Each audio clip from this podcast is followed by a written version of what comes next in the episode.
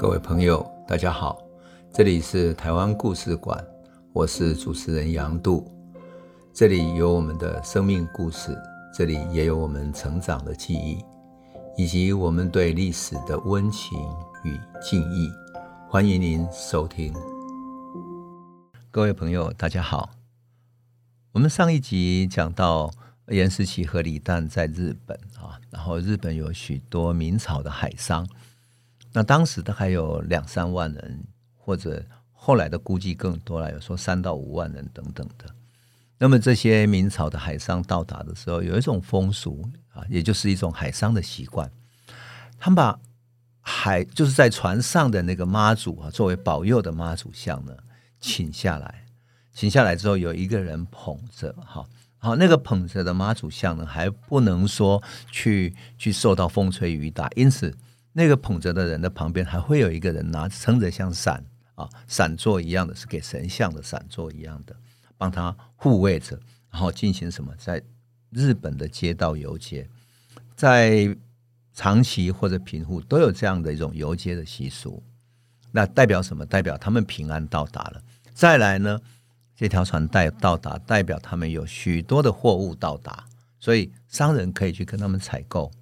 当然，他们也是一种庆贺的意思哈。那很有意思的是，这些船上被请下来的妈祖神像，后来人们就觉得。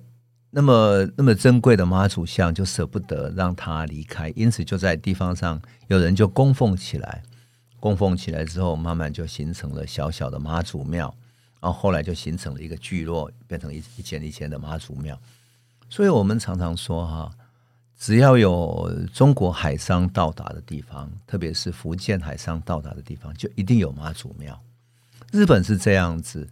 平户长期是这样子，那么马六甲、东南亚，包括印尼啊、菲律宾啊，各地都是一样。所以妈祖好像一个中国海商足迹的象征。有时候我在想说，如果我们把妈祖的各地庙宇啊、各地妈祖庙的历史都连接起来的话，说不定我们会重新看到中国海上在东亚的发展历史。不过这一方面可能要做很多的在地的踏查，就是了哈。呃，但是一定会非常有意思的一个题目啊。那么历史记载说哈，不仅仅是福建哦，浙江也好啊，广东也好，许多人都到达日本来做生意。那特别是一五六七年哈，葡萄牙船到日本开始之后，葡萄牙也开启了从日本到澳门，然后到东南亚的一种三角贸易。换言之，葡萄牙在呃，马六甲或者呃东南亚这边买到的香料运到中国卖出去之后，换成丝绸、瓷器啊、各式各样的艺品等等的，然后再到日本去。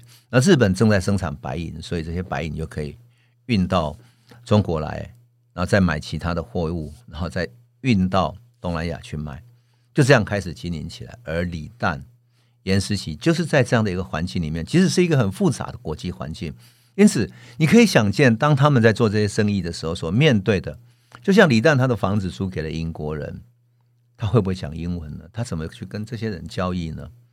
同样的，你想到，当日本请葡萄牙人当他们的领航员，当运输运船的领航员，那么这些葡萄牙人如何跟他们沟通呢？用葡萄牙语做指挥吗？那船上的各种前进，或者该船啊、指挥这个船的行动的各种。指令要用葡萄牙语呢，还是用日本语？我相信这个一定非常有意思。可惜当然我没有很多详细的记载。可是作为文学的想象哈，因为我很喜欢做文学想象，是因为你当你想到那个历史情境以及人的生活情境的时候，人在生活在当下的那种感觉就会出来。那因此，我到日本的那个长崎文化会馆去的时候，我很喜欢看他们呃会馆里面做的一些绘画啊，像比如说我看过一幅呃他们船到达的时候的那种游行，有的人提着灯笼，有的人提着李兰、谢兰等等的在街道游行，然后有人敲锣打鼓，锵锵锵。我想说，那种敲锣就意味着说，哎呀，我们到达了，然后很高兴这样子。那另外呢，我也看到了一个。一幅画是什么？也就是在日画整个画是日本的那种风格的背景哈，就是在日本的屋子里头，还有很漂亮的两棵松树啊，日本那种典雅的，像京都那种典雅的屋子。可在它外头的街道呢，却是一群中国人在舞龙啊，也等于是过节的时候哈，在唐人区里面舞龙舞狮来庆祝他们过节。那另外呢，我看到一幅很有意思的是。在他们的那种嗯，就是贸易区那边有很大的那个秤，那个秤有多高呢？秤大概有三两三层楼高哈，就比人还高很多，两三层楼高。那么那个秤的中间呢是一根横杆哈，就是作为两秤两边有多重的，那等于是一种大宗物资的称重嘛。那一边是铁铁锤的那种秤砣，另外一边是物资的，那许许多多的人围在那里哈。有日本人，也有外国人，就像比如说荷兰人啊、葡萄牙人等等的啊，怎么看呢？因为你在图像上面看到穿西装，然后穿着马靴的那种外国人的服装，跟穿日本服装当然不同，特别是日本的那个发型啊，非常特别嘛，所以你一看就知道了。那你就可以看到这样的一种图案呢，看到当时的那种社会面貌。所以我常常说，日本在文化会馆上面留下了许多像。当时的一种风俗画啊，特别迷人啊，特别迷人。那另外，当然在唐人区里面，还有长崎那边，还有一种单独的一种仓库区哈。那仓库区里面，我记得当时很注意是说，仓库区里面哇，那种人声杂沓，小小的一幅画里面至少挤了五六十个人啊，有日本人，也有中国人，也有外国人，就在那个仓库区里面进进出出，然后后面堆满了仓库。当然，仓库。要出来的地方呢，会有一个闸门来管理那些仓库的物资的进出啊，很有趣。所以后来啊，我去长崎去踏查的时候，我曾经去长长崎访问嘛哈，我看了各地的一种一种嗯展示啊等等啊，特别注意一些细节，比如说他们哪些东西是在交易的哈。当然也走了一些庙宇，长崎有很有意思啊。长崎最有名的是三福寺。三福寺就三个都有“福”这个字的寺庙哈，我特别注意它的建寺的这个年代，就是什么时候建立的这个年代。这个三福寺啊，其实一开始都是妈祖庙，啊，后来改成了观音寺。为什么呢？因为日本在啊、日本在禁止天主教的时候，也就禁止了对圣母玛利亚的信仰。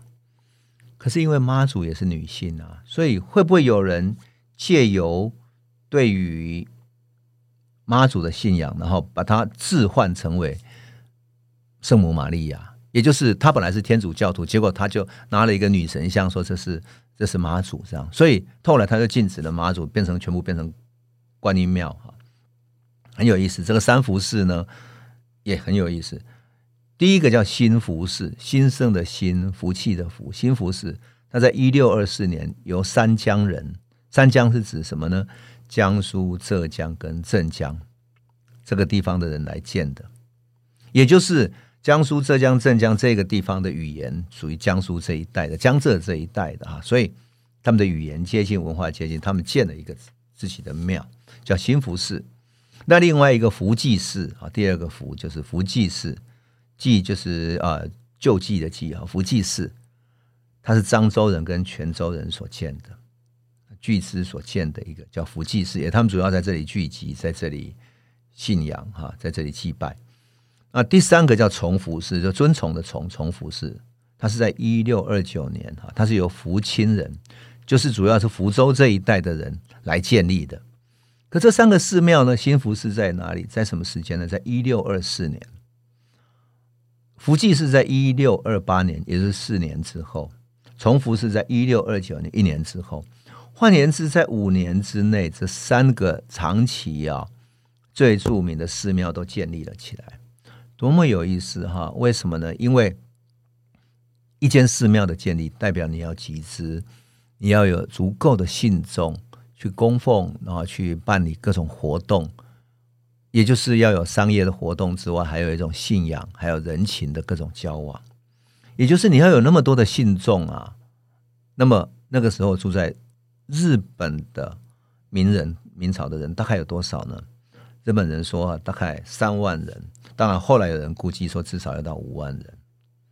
所以这整个时代是一个，我说那个时候日本在德川家康时代，其实是从战乱中走向复原，然后经济上走向繁荣的一个时代。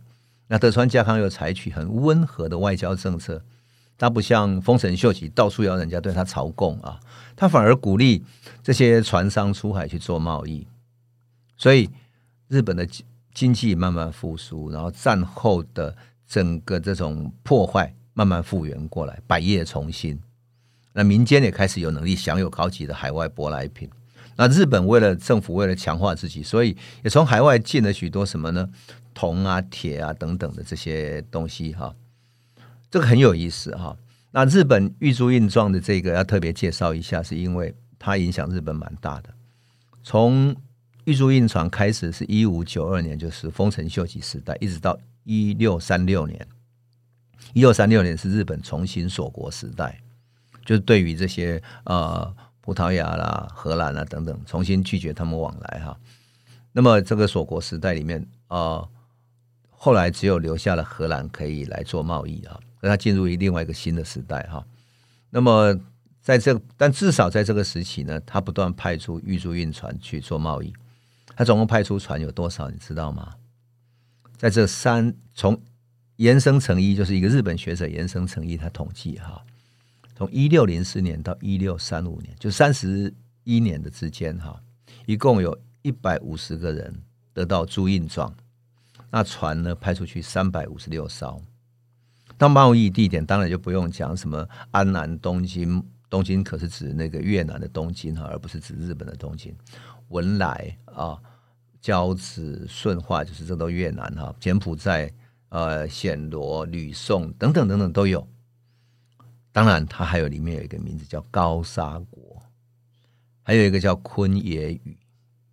其实高沙国就是指台湾，那昆野宇就是指澎湖。在他们的记载里面，当时朱印船都到台湾来，也到澎湖去做贸易了。而在贸易商品方面，很有意思的。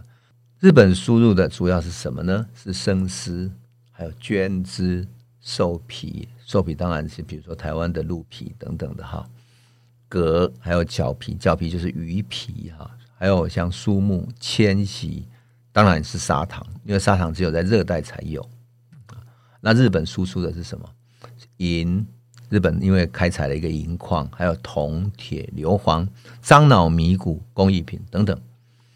那日本史料记载，哈，他对台湾输出的商品是什么呢？是铜、铁、药罐、杂货。有没有发现很有趣？这个都是台湾的平埔族所需要的。那从台湾输入日本的商品主要是什么呢？是生丝跟鹿皮。为什么是生丝？因为生丝是从福建过来的，他们相约在台湾交易。因为明朝的政府规定，日本还不能进粤港去交易。那当然包括了澳门，也不让他们去交易，所以日本只好从在台湾，然后跟福建的商人相约在这里交易。当然，在台湾他们就顺便买了鹿皮。啊，有意思的是，日本当时在战国时代刚结束，那他们把鹿皮当成一种一种嗯富裕的一种漂亮的衣服来来一种服饰来穿着哈，又保暖，而且如果在战斗的时候，它又有一种保护的作用哈。那么这样的一段历史，玉珠印船这段历史呢，就造就了后来李旦到台湾来，颜思齐到台湾来。那么在明朝的历史记载里面说，颜思齐来台湾开台是一六二一年嘛？那为什么是一六二一年呢？因为那一年呢、啊，严思琪曾经带了一团人到台湾，然后等于是这样建了一个仓库一样的哈，那帮李旦经营这个仓库。我们都知道，那个年代里面，一条船你要装上足够的货品，你才能够开回到日本去，然后整条船才能够开走。可是你还要等季节风，等季节风到的时候才能够开走。所以严思琪等于是在台湾来帮李旦经营这样的一个点哈。所以。当一六二一年严思齐到台湾之后，一直到一六二四年，严思齐当然中间陆陆续续到日本之间来来去去帮李旦经营生意。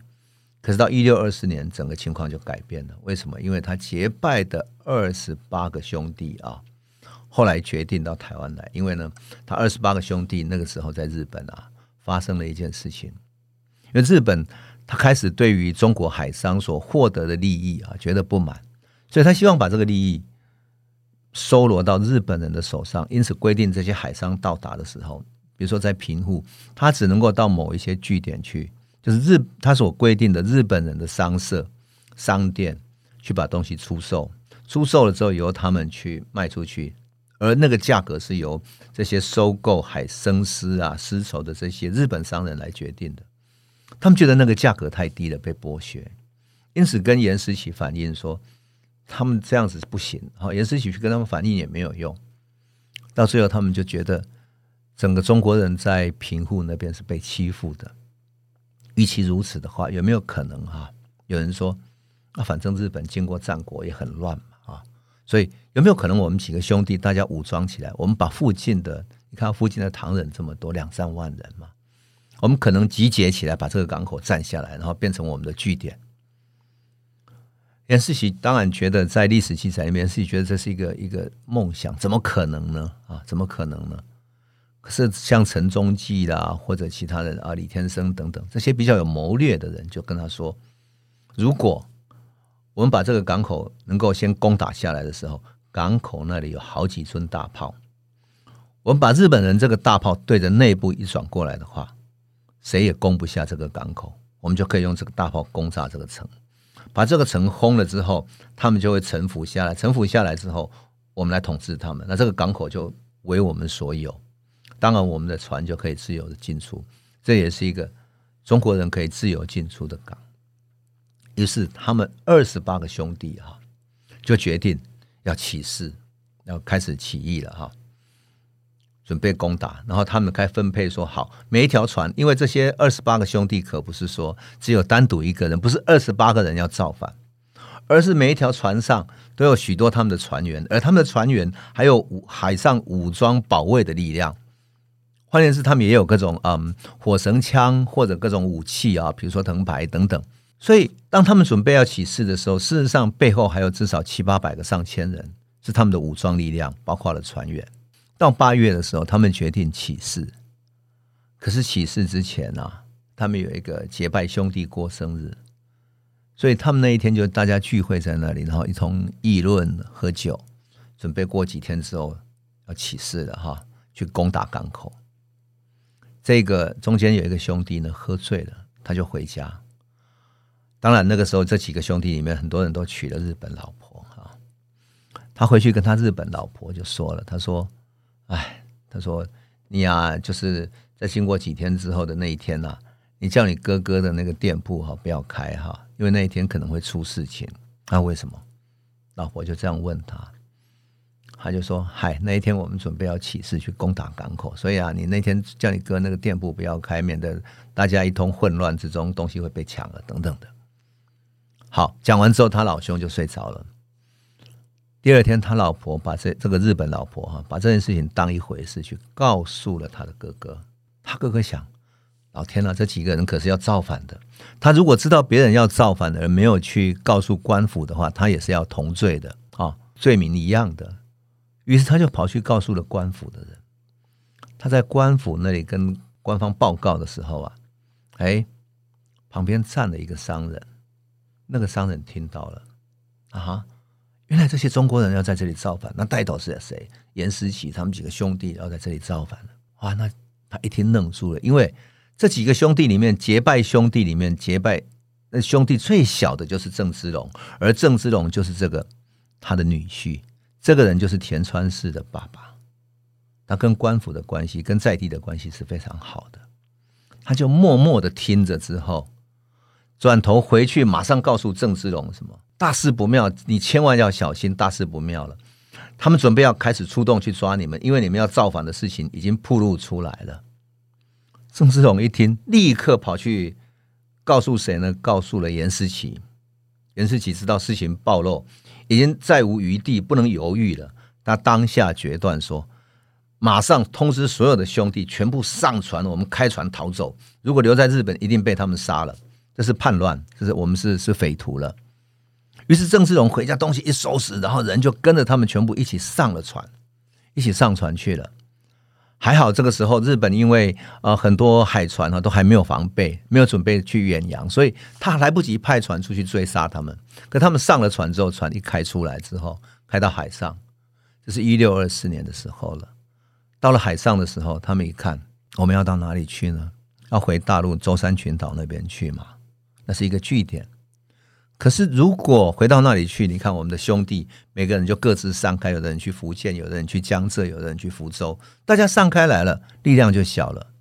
因此，就有人说，我们到台湾去吧。那里我们跟李旦做生意的时候，曾经把那里当据点，那里是一个好地方。于是他们说，好，我们到台湾去吧。因此，一六二四年，这一团人就来到了台湾。换言之，一六二一年，在历史记载说，严思齐来开台，那是他先跟李旦来做生意。到了一六二四年，他就整个兄弟一起过来的，而来的人有多少呢？很多人都以为说他们哦，就是二十八个结拜兄弟一起来开台，其实不是。这二十八个兄弟底下所带的十几条船，大概上千号的人，来到了台湾。所以来到这里之后，要开垦，要生存，怎么办呢？所以他必须在在他后来上岸的地方，在嘉义这一带啊，嘉义北港这一带。那这一带他们就要去开垦，所以就分成现在在云林那里传说，岩石起开台有十个寨子，有前寨、后寨啊、府番寨，然后那个呃北寨等等，就是有有的是弄武器的，有的是储存仓呃食物的，有的是储存比如说丝绸、瓷器等等的这些，他做了很多寨子啊，做各种作战的准备，所以你就可以想见啊，那个时代里面。颜思琪和郑芝龙他们是怎么来到台湾？事实上，他们在日本是有图谋的。那么，这个转折点恰恰好就是颜思琪跟他结拜兄弟在日本想要起事，因此郑芝龙也来到台湾。当然，郑芝龙来到台湾，后来他的儿子郑成功就变成改变台湾命运的那个最关键的人。而一六二四年这一年，其实郑成功才刚刚出生不久。郑成功在一六二四年出生的。他的妈妈走到海边的时候，啊，他肚子已经大了，然后走到海边，肚子非常痛，痛得不得了。最后他扶着一个石头，啊，忍着痛，最后把孩子生下来。所以现在平户那里啊，日本平户那里还有一个叫做福，就儿诞石，就是儿子诞生的那块石头，儿诞石，非常有名的地方。这真是很有意思哈。那这块儿诞石呢，现在变成一个观光旅游的景点。而转变台湾命运的几个重要的人，颜思齐、郑芝龙、郑成功，都跟一六二四年有关系啊。所以，当我们回顾这段历史的时候，会觉得很有意思。台湾的命运和日本和啊这些海商的关系牵连的这么深，而这些海商又是从明朝，从明朝那个整个跟欧洲国家的交往大历史里面所连接起来的。因此，当我们要把台湾的命运重新诉说的时候，我们就免不了要放到一个更大的历史观来看待它，我们才会更了解。好，我们今天就先讲到这里，我们下一集再来继续诉说这个好玩的故事。谢谢你。这里是台湾故事馆 Podcast，我们每周一、周五会固定更新新的台湾故事，请随时关注杨度的台湾故事馆粉丝页。按赞并分享。最后，我们工商放松一下。若你对本节目有兴趣，可以购买纸本的《有温度的台湾史》，更方便您阅读。本节目由中华文化永续发展基金会制作，连震东文教基金会赞助。